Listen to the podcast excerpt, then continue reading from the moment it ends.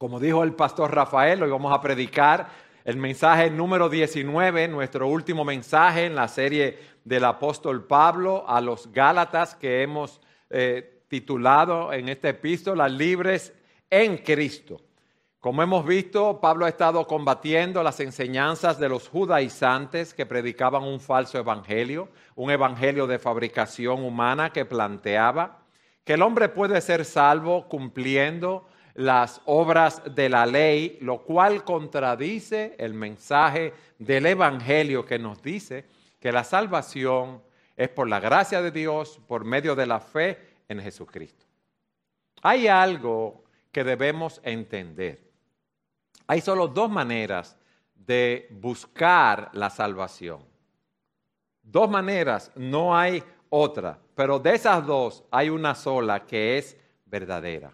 Está el camino de la ley por medio de las obras de la carne, como hemos dicho, de la justicia propia, de los propios méritos, de nuestro propio esfuerzo. Ahí caen todas las religiones que no son la religión cristiana. De una u otra forma, todas esas religiones buscan la salvación por nuestros propios esfuerzos, por nuestros propios méritos.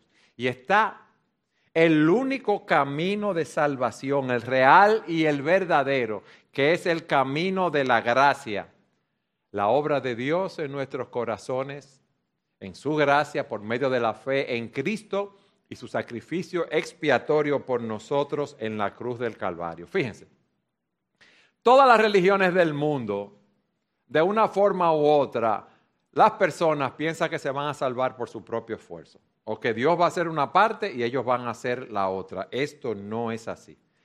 El Señor, el mensaje del Evangelio, las buenas nuevas de salvación nos dicen que nosotros no podemos hacer nada en nuestro propio poder, en nuestras propias fuerzas, en nuestra propia bondad. Y debemos abandonarnos a la misericordia de Dios confiando en Cristo y solo en Cristo para salvación porque no hay otro nombre dado a los hombres bajo el cielo, bajo el cual podamos ser salvos solamente en el nombre de Jesús. Y hoy vamos a predicar nuestro último mensaje de la serie de, este, esta epístola que hemos titulado Gloriándonos en la cruz de Cristo. Y quiero pedirles que por favor nos acompañen a Gálatas capítulo 6 para que leamos de los versículos 11 al 18.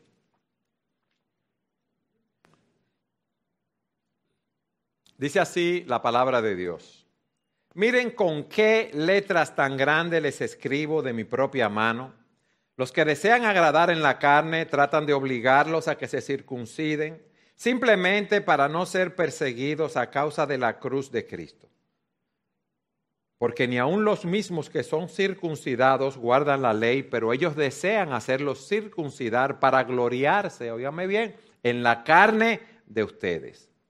Pero jamás acontezca que yo me gloríe, sino en la cruz de nuestro Señor Jesucristo, por el cual el mundo ha sido crucificado para mí y yo para el mundo. Porque ni la circuncisión es nada, ni la incircuncisión, sino una nueva creación. Y a los que anden conforme a esta regla, paz y misericordia sea sobre ellos y sobre el Israel de Dios. De aquí en adelante, nadie me cause molestias porque yo llevo en mi, cuerpo, las marcas de Jesús. Hermanos, la gracia de nuestro Señor Jesucristo sea con el espíritu de ustedes. Amén.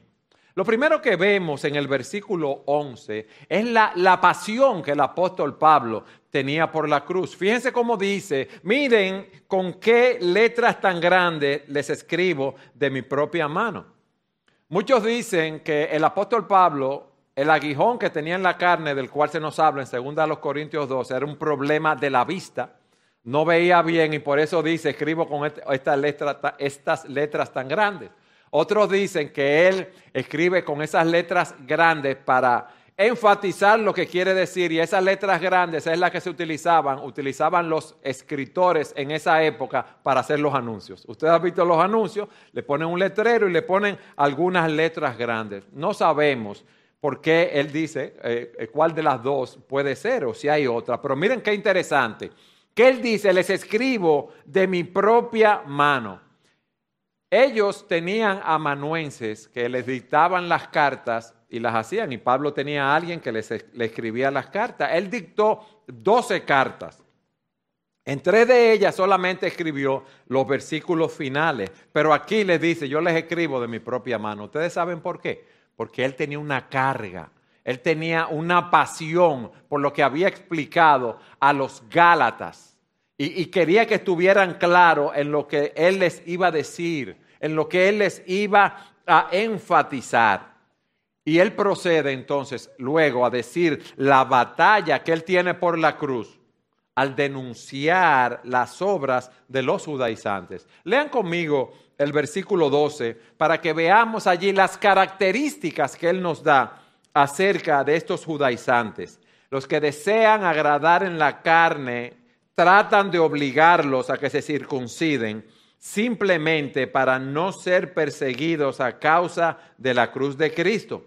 Versículo 13, porque ni aun los mismos que son circuncidados guardan la ley pero ellos desean hacerlos circuncidar para gloriarse en la carne de ustedes. Miren, lo que Pablo nos está diciendo aquí es que esos hombres eran enemigos de la cruz y nos da varias características de los mismos. Ellos desean agradar en la carne y tratan de obligarlos a ustedes a que se circunciden. Ellos eran unos orgullosos espirituales. Ellos querían impresionar a los demás con su piedad externa y querían que las personas se circuncidaran en ese sentido.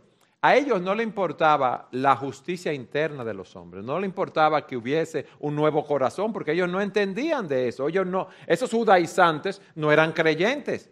Recuerden lo que nos dice las escrituras en diferentes partes de cómo se comportaban los escribas y los fariseos. En Mateo 6 se nos dice, tengan cuidado hablando de los escribas y fariseos, no hagan sus buenas acciones en público para que los demás los admiren, porque así era que ellos se comportaban en público. Ellos, cuando iban a dar ofrendas o limosna, ¿qué, pasaba? Hacían que tocaban las trompetas por la gran cantidad de dinero, para llamar la atención sobre sus actos de caridad. Dice también la escritura, cuando ores, no hagas como los hipócritas, a quienes les encanta orar en público, en las esquinas y en las calles y en la sinagoga, donde todos puedan verlos. Ellos iban caminando por las calles y se paraban en un sitio y empezaban a orar para que todo el mundo los viera y dijeran, wow, qué piadosos son. El Señor les dice, de verdad les digo, no recibirán otra recompensa más que esa.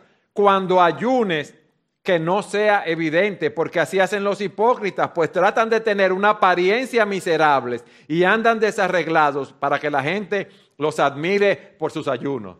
Demudaban la cara, con la ropa con silicio y ceniza. ¿Y qué te pasa? No, estoy aquí ayunando para el Señor, para que los demás lo vieran. esa era su recompensa. Eran unos orgullosos espirituales. Ustedes recuerdan la porción que habla del fariseo y el publicano que estaban orando en el templo. ¿Qué, ¿Cómo oraba el fariseo? Te agradezco, oh Señor, porque no soy un pecador como todos los demás. Pues no engaño, no peco y no cometo adulterio. Para nada soy como ese cobrador de impuestos que era el publicano, que eran cobradores de impuestos y eran despreciados por los judíos. Ayuno dos veces a la semana y te doy diezmos de mis ingresos. Mis hermanos, todas las religiones falsas, como decíamos, confían la salvación en que van a guardar la ley. Y eso lo que hace es que promueve el orgullo espiritual. Porque ninguno de nosotros, como veremos, puede guardar esa ley a la perfección. Estos hombres no estaban interesados en ganar almas para Cristo, no estaban interesados en que esas personas crecieran en la gracia. Lo que querían era tener más adeptos, más seguidores para gloriarse en ellos. Ellos querían causar una buena impresión, pero su motivación era incorrecta. Ellos no estaban trabajando para la gloria de Dios. Ellos no estaban trabajando para el bien de la iglesia, sino buscando su propia gloria. No estamos diciendo con esto que no es bueno predicar el Evangelio. Es bueno querer ver la iglesia llena de personas, pero verdaderamente convertidas, que Dios haya hecho una obra de transformación en sus corazones. La gente ahora se deja impactar, que se fija en el número de personas que hay en, una iglesia y eso no, no es lo importante. lo importante es una iglesia, es ver el crecimiento espiritual de cada uno de los miembros de la misma. Eso es lo que nosotros debemos buscar. Y a esos hombres eso no, no les interesaba. En segundo lugar, eran persuasivos. Fíjense que dice, tratan de obligarlos a que se circunciden. No era la fuerza, era que le hablaban muy bien, exponían sus razones y confundían a las personas. Pero en tercer lugar se nos dice que decían, tratan de obligarlo a que se circunciden simplemente para no ser perseguidos a causa de la cruz de Cristo. Eran cobardes. Ellos acomodaban el Evangelio. Lo acomodaban para su propia gloria, como vimos, y lo acomodaban para evitar la persecución. ¿Por qué?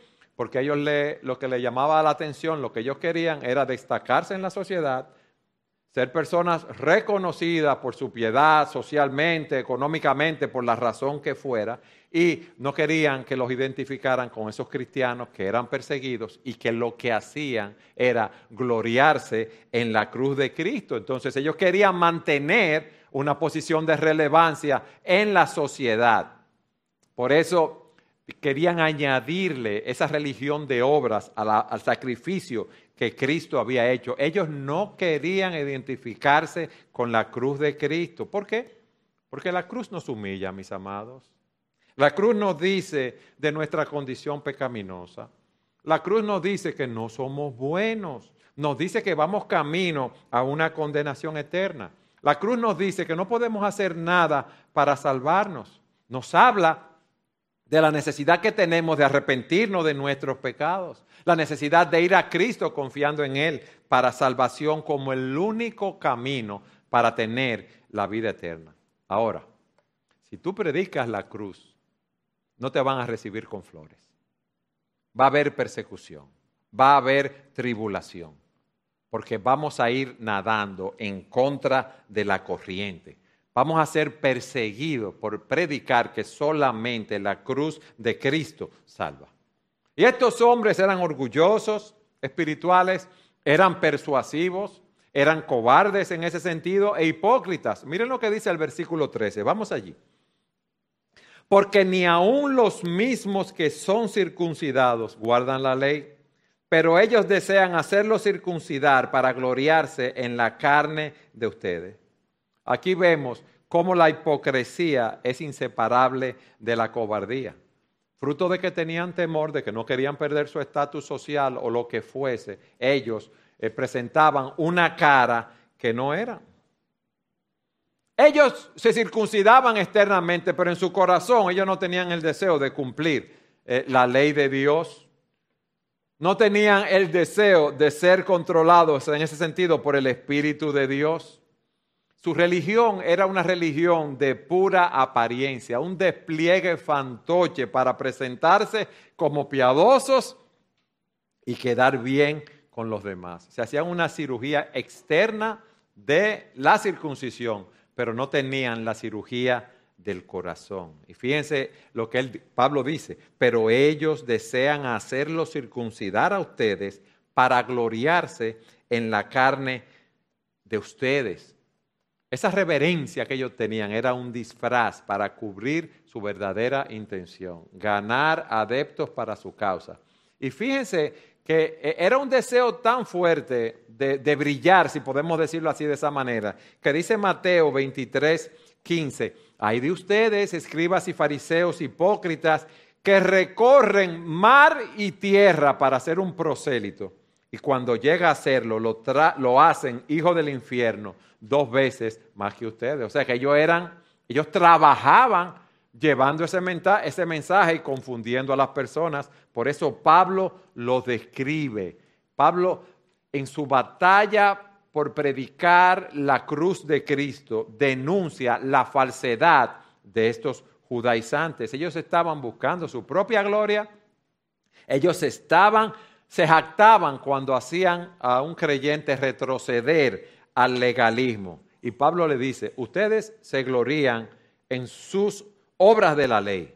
Pero miren lo que dice ahora en el versículo 14 pero jamás acontezca que yo me gloríe, sino en la cruz de nuestro Señor Jesucristo, por el cual el mundo ha sido crucificado para mí y yo para el mundo. Ellos se gloriaban en lo que ellos estaban haciendo, en esa apariencia de, piedad. Y, Pablo dice, yo me, glorío en la cruz de Cristo. Y esa palabra gloriarme que se utiliza ahí, que Pablo emplea ahí, no está hablando del orgullo sino que Él está diciendo que la fuente de mi propia justicia, lo único en lo cual yo me glorío, es en la cruz de Cristo. Yo me glorío en que yo he sido aceptado delante de Dios por la obra que Cristo realizó en la cruz del Calvario y por nada más. Ya esa cruz puso fin a mi frustración, dice Pablo, a mi desesperanza, si podemos decirlo de esa manera, de poder llegar a Dios por medio de las obras. Yo nunca iba a ser acepto en la presencia de Dios por nada que yo hiciera, pero ya Cristo lo hizo por mí. Y por eso dice la Escritura, al que no conoció pecado, por nosotros Dios lo hizo pecado. ¿Para qué? Para que nosotros fuésemos hechos justicia de Dios en Él. O sea que si me voy a gloriar en algo, es en la obra que realizó en la cruz del Calvario. Allí yo obtuve, tú obtuviste plena redención. Allí hubo vida eterna para todo aquel que cree. Ese es el símbolo supremo del Evangelio, si podemos decirlo así. Por eso Pablo en sus epístolas proclama esa cruz. A los corintios le dice, porque nada me propuse saber entre ustedes, excepto a Jesucristo y este crucificado. Pedro dice, Él mismo llevó nuestros pecados en su cuerpo sobre la cruz, a fin de que muramos al pecado y vivamos a la justicia, porque por sus heridas fueron ustedes sanados. Es chocante, ¿verdad? No es agradable. Eh, cuando uno predica eso, sabe que no va a haber una buena reacción de allá para acá. Pero es el Evangelio de Jesucristo, es el mensaje de salvación. Nosotros no podemos adulterar este mensaje, nosotros no podemos cambiarlo. Y miren lo que dice, eh, eh, continúa diciendo Pablo en el versículo 14, por el cual el mundo ha sido crucificado para mí y yo para el mundo. En otras palabras, debido a esa cruz, mi interés por el mundo fue crucificado y el interés del mundo por mí también fue muerto. Cuando habla del mundo se refiere a este sistema satánico que controla la humanidad. Ahora quieren hacer pasar por algo normal el aborto, la unión homosexual, la mentira, todas esas cosas. Hay un sistema que nos quiere, eh, eh, nos empuja para que nosotros nos conformemos como si fuera algo normal lo que se está viviendo la fornicación, el adulterio, todas esas obras de la carne. Dice la escritura en primera de Juan 5:19 que el mundo entero está bajo el maligno. Y Pablo está diciendo aquí, el mundo ha muerto para nosotros, los creyentes. Nosotros hemos muerto al mundo y el mundo a nosotros. Por eso Pablo dice en, en Gálatas 2:20, con Cristo he sido juntamente qué? Crucificado, ya no vivo yo, más vive quién? Cristo en mí. Y lo que ahora vivo en la carne, aquí en la tierra, lo vivo en la fe del Hijo del Hombre, el cual me amó y se entregó a sí mismo por mí.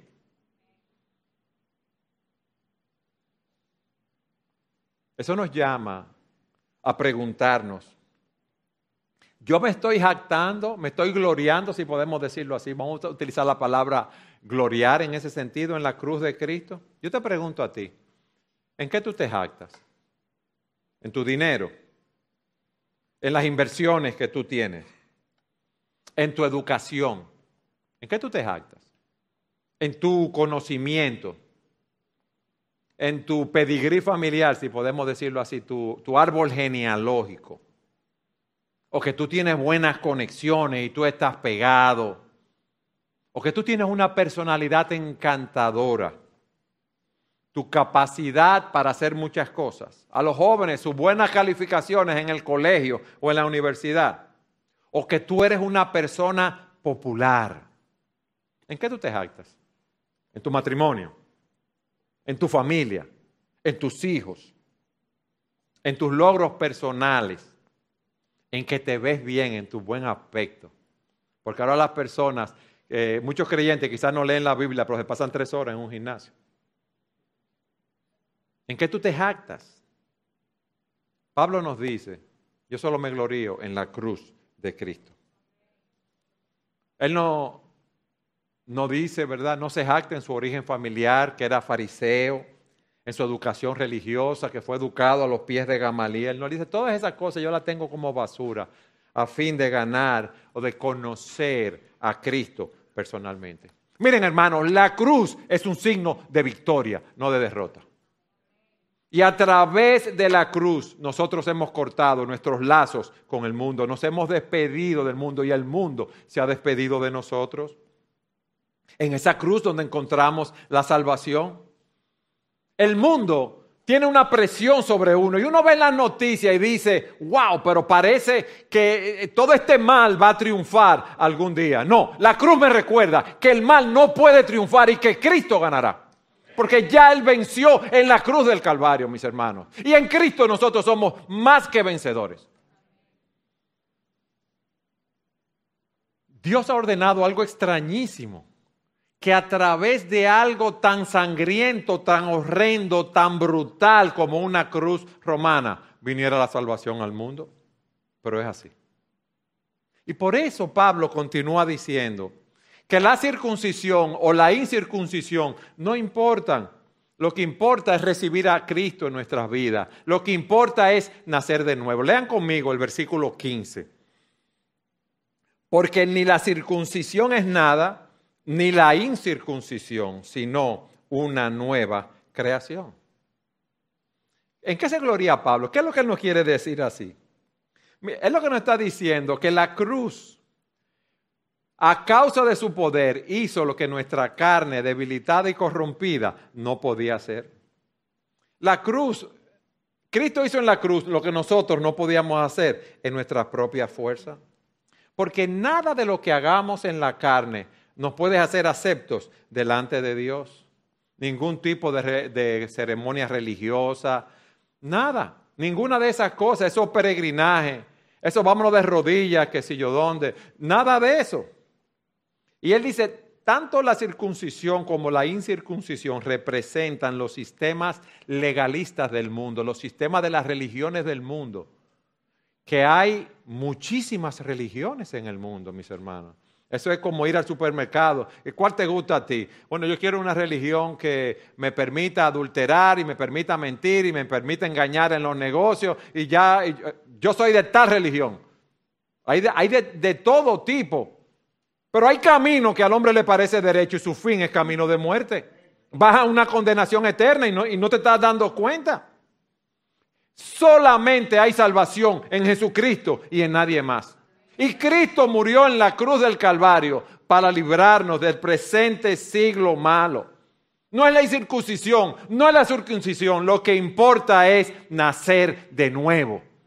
Que Dios te quite ese corazón de piedra y te dé un corazón de carne que lata con el corazón de Dios. Eso es lo que todos nosotros necesitamos.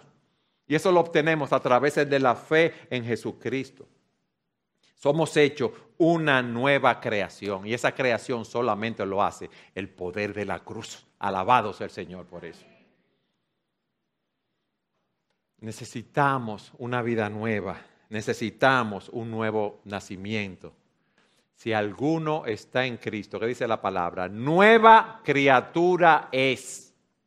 En Cristo, cuando estamos en Cristo. Las cosas viejas pasaron, he aquí todas son hechas nuevas. Solo a través de la cruz podemos tener comunión con el Padre Celestial. Y en el versículo 16, ahora Pablo procede a decirnos la bendición de, cómo la bendición de Dios viene con la cruz. Versículo 16. Y a los que anden conforme a esta regla, paz y misericordia sea sobre ellos y sobre el Israel de Dios. Aquellos que aceptan el Evangelio del logro divino por medio del sacrificio de Jesucristo en la cruz del Calvario. Aquellos que caminan por fe. Aquellos que caminan en el poder del Espíritu Santo. Aquellos que caminan por fe y no por vista. Pablo le dice, paz y misericordia. Paz en que tenemos una nueva relación con Dios, ya no somos sus enemigos, estamos en paz con Dios a través de la obra de Cristo. Y misericordia porque nuestros pecados han sido removidos y ahora formamos parte del Israel de Dios, de esa descendencia espiritual de Dios. Eso es lo que nos está diciendo. Esa es la bendición que viene con la cruz. Y por eso en el versículo 17, Él continúa diciendo, de aquí en adelante nadie me cause molestias, porque yo llevo en mi cuerpo las marcas, yo llevo en mi cuerpo las cicatrices de Jesús.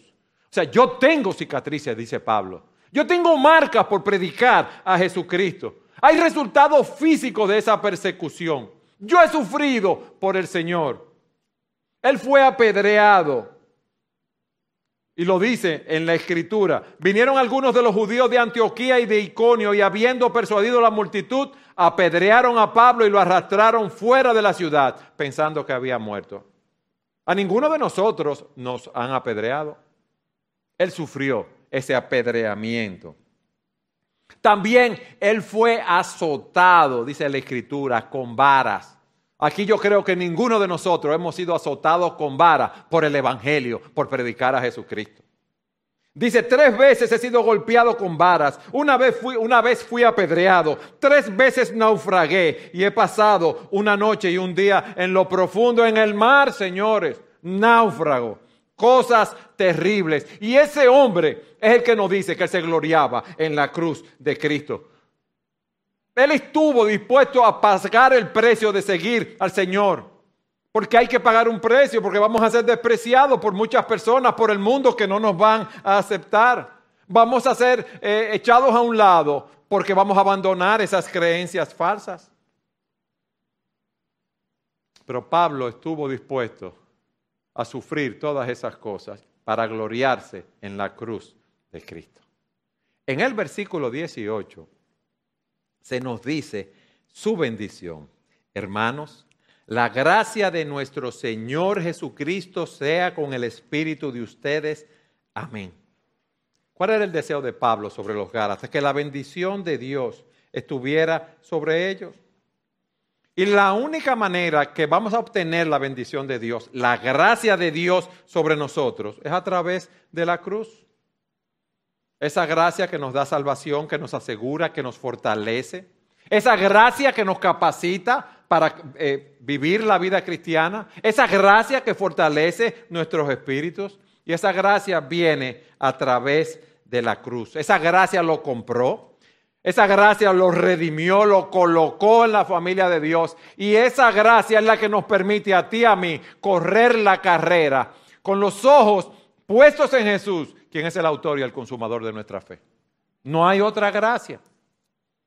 La gracia de Dios a través de Jesucristo, quien murió en la cruz del Calvario. Y a mí me gustaría ya, para finalizar, repasar algunas de las lecciones que hemos aprendido en nuestro estudio de la epístola a los Gálatas. Lo primero es la imposibilidad de salvarnos por esfuerzos propios. Óyeme bien. No es posible ser salvo, agradar a Dios por nuestro propio esfuerzo. Ese es el mensaje que Pablo ha tratado de comunicar a través de toda la epístola. Nadie es justificado por las obras de la ley, solamente por la fe en Cristo. Vayan conmigo, por favor, a Gálatas capítulo 2, versículo 16. Busque su Biblia, Gálatas 2, 16.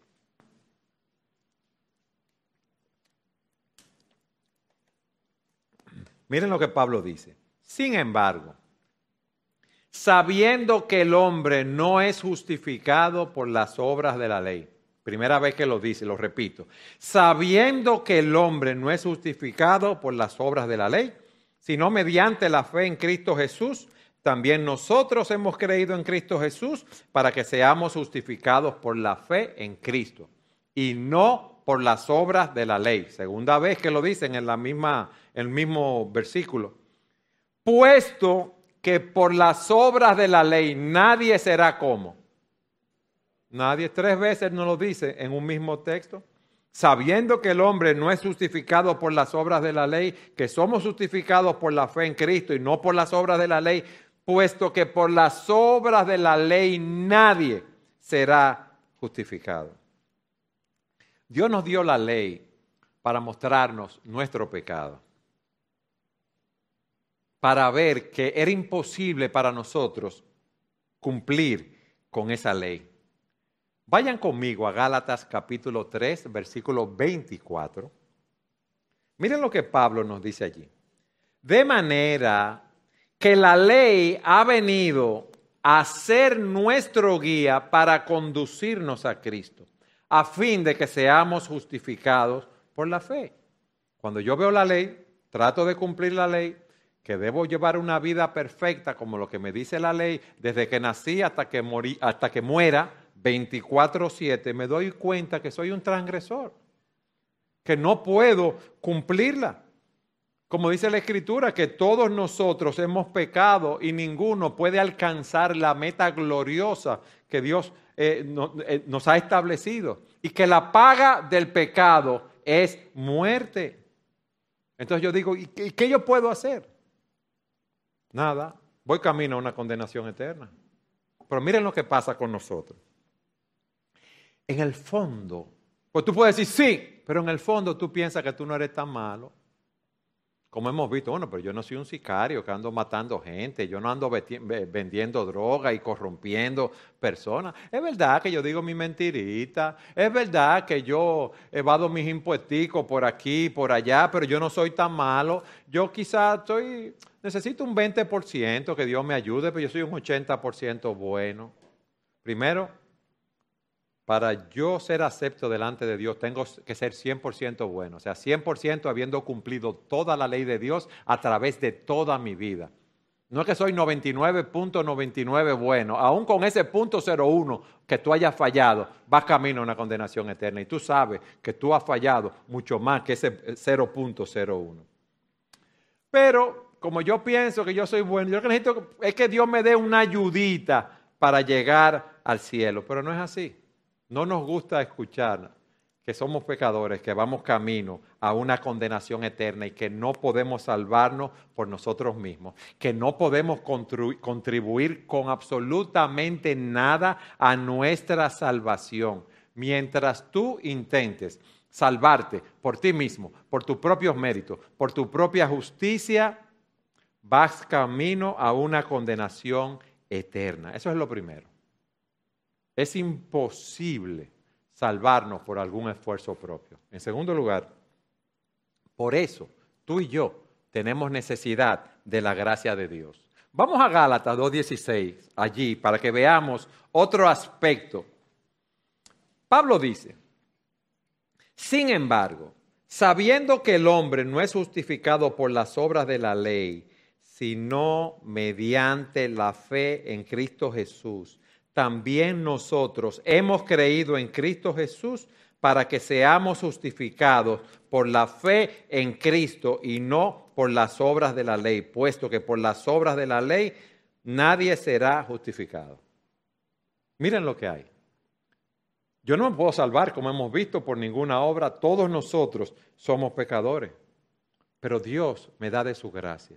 A pesar de mi pecado, a pesar de mi maldad, a pesar de mi enemistad, contra Dios, Él envió a su Hijo Jesucristo a morir en la cruz del Calvario por mis pecados. O sea, toda la salvación es por gracia. Y por eso Pablo vuelve una y otra vez, una y otra vez a la doctrina de la justificación por la fe. Y eso es lo que nos alienta a nosotros, no solamente para alcanzar la salvación, sino para seguir corriendo la carrera cristiana. Dios ya perdonó mis pecados pasados, presentes y futuros yo tengo pecados remanentes en mi vida, yo quiero agradar a Dios, pero yo tropiezo y caigo, pero me levanto y sigo corriendo. ¿Por qué? Porque Dios me da de su gracia y me da el poder de su Espíritu Santo para yo seguir corriendo la carrera hasta el día que esté en la presencia del Señor. Justificar significa declarar justo. Yo tengo, todos nosotros, un mal corazón, un récord malo en la presencia de Dios. ¿Y qué yo puedo hacer entonces? Porque Dios no me puede decir, tú eres inocente. No, yo soy culpable, yo lo sé, yo sé la vida que yo he vivido. Pero ya Cristo hizo, vivió una vida perfecta murió en la cruz del Calvario, cargó con mis pecados, Dios aceptó su obra, Él ascendió a los cielos, está sentado en la presencia de Dios intercediendo por nosotros. Y cuando yo confío en Cristo para salvación y solo en Cristo, esa justicia de Cristo es imputada a mi cuenta. Y Dios me ve ahora vestido con el manto de justicia de Cristo. Nada ni nadie puede acusar a los escogidos de Dios. Nada ni nadie. Es un acto de Dios. Él es que nos declara justos a nosotros. Y ese es el mensaje del Evangelio que nosotros debemos predicar, mis hermanos. La salvación es por la gracia de Dios, no es de nosotros, ni, ese chinchín, ni ese poquititititico que tú te crees que tú estás portando. No es así. Nuestra salvación es toda de Dios y es toda de gracia, comprada a un precio muy alto con la sangre de Jesucristo en la cruz del Calvario. Y ese es el Evangelio de salvación. Esas son las buenas nuevas que nosotros debemos predicar. Y por eso Pablo dice, yo me glorío en Jesucristo, que yo no me puedo gloriar en nada ni en nadie. No hay nada bueno que yo haya hecho. No hay nada bueno que yo pueda presentar delante de Dios. Pero sí, yo puedo estar vestido con la justicia de ese cordero que fue inmolado desde antes de la fundación del mundo a mi favor. Él compró esa salvación y alabado sea el Señor por eso. Cuando uno lucha con sus pecados, cuando uno cae, confiesa sus pecados y sigue adelante, porque ya Cristo pagó por mis pecados en la cruz del Calvario. Y el que empezó en nosotros la buena obra la va a perfeccionar hasta el día que estemos en su presencia. El día que cerremos los ojos aquí, los vamos a abrir en, en la presencia del Señor. O si Él viene antes, mejor todavía. Estaremos en su presencia por siempre. Vale la pena seguir a Cristo, vale la pena entregarle nuestras vidas a Él. Y en tercer lugar, aquí vemos el valor incomparable de la libertad que tenemos en Cristo. Por favor, vayan conmigo a Gálatas capítulo 5, versículo 1.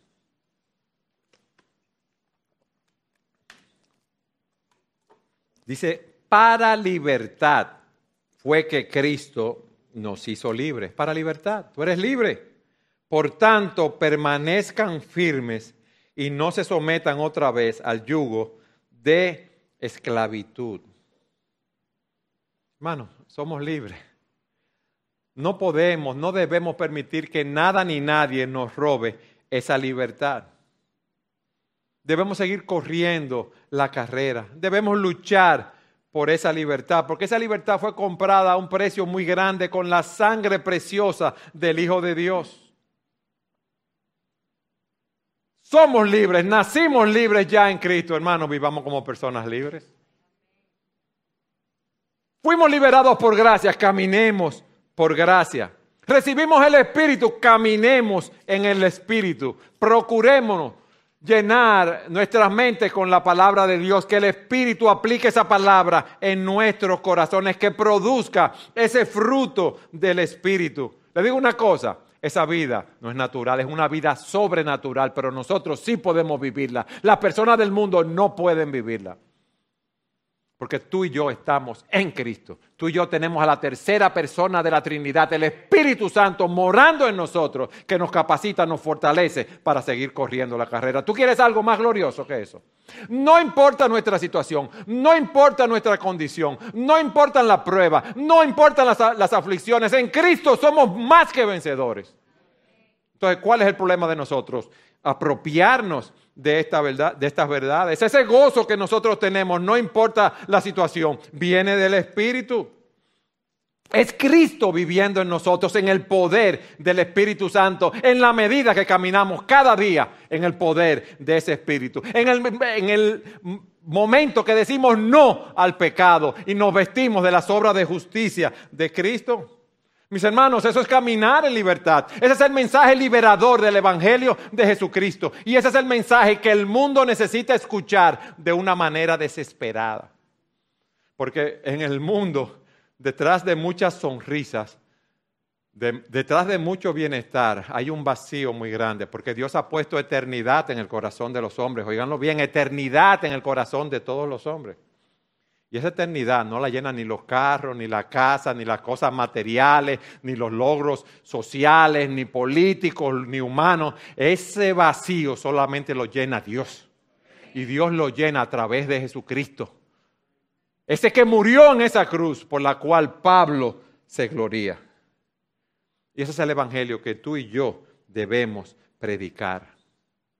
Pablo le dijo a los corintios, cuando yo fui a ustedes, hermanos, proclamándole el testimonio de Dios, no fui con superioridad de palabras o de sabiduría, porque nada me propuse saber entre ustedes, sino a Jesucristo y este crucificado. Estuve entre ustedes con debilidad, oigan lo que dice, con temor y con temblor, porque a nadie le gusta ser rechazado.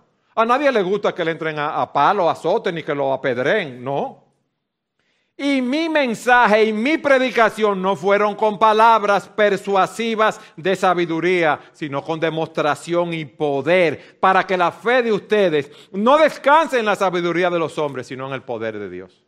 Cuando nosotros predicamos a ese Cristo crucificado, cuando nos gloriamos en ese Cristo crucificado, Dios está haciendo una obra en las personas que escuchan ese bendito evangelio que estamos predicando. Hermano, ese mundo que está ahí enfrente a nosotros necesita oír ese mensaje.